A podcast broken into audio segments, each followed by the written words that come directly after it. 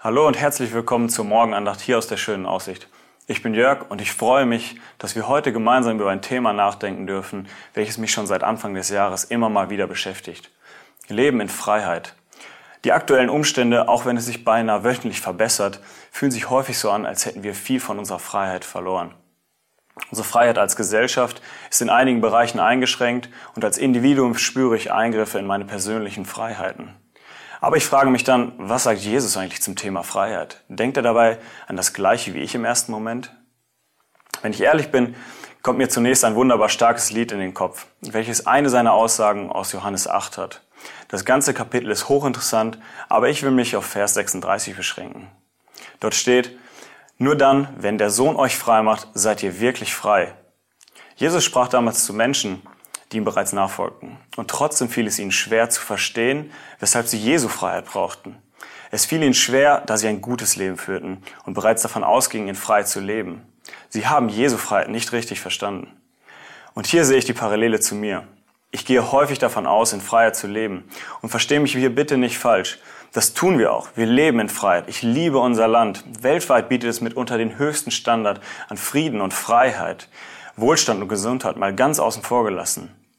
Aber ich denke nicht, dass Jesus für meinen Wohlstand ans Kreuz gegangen ist.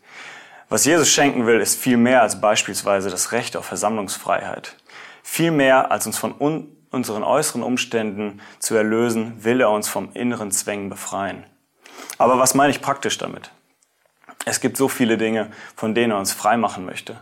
Aber ich habe hier stellvertretend drei Dinge herausgepickt. Anfangen will ich mit der Freiheit vor Ängsten in ihren verschiedensten Formen beispielsweise dem Versagen. Was für eine Freiheit darf ich persönlich erfahren, seit ich immer mehr verstehe, dass, Jesus mich, dass ich Jesus mit nichts beeindrucken kann.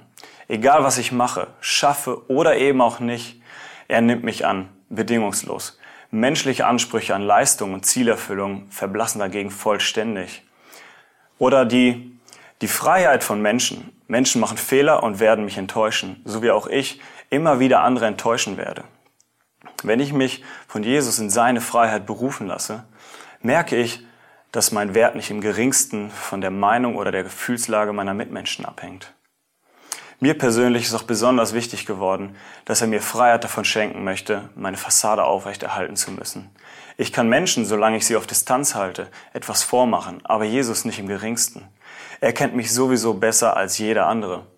Er hat schon lange hinter die Fassade geschaut und wartet sehnlichst darauf, dass ich endlich ehrlich zu ihm bin. Es ist unnötig mühsam und kostet unendlich viel Kraft, sich und andere zu belügen. Ich hoffe und bete für mich und für dich, dass wir den Mut aufbringen, Jesus Tür und Tor zu öffnen, damit er mit seiner Freiheit in unserem Leben regieren kann. Denn nur wenn der Sohn euch frei macht, dann seid ihr wirklich frei. Ich wünsche dir Gottes Segen und seine Nähe an diesem Tag.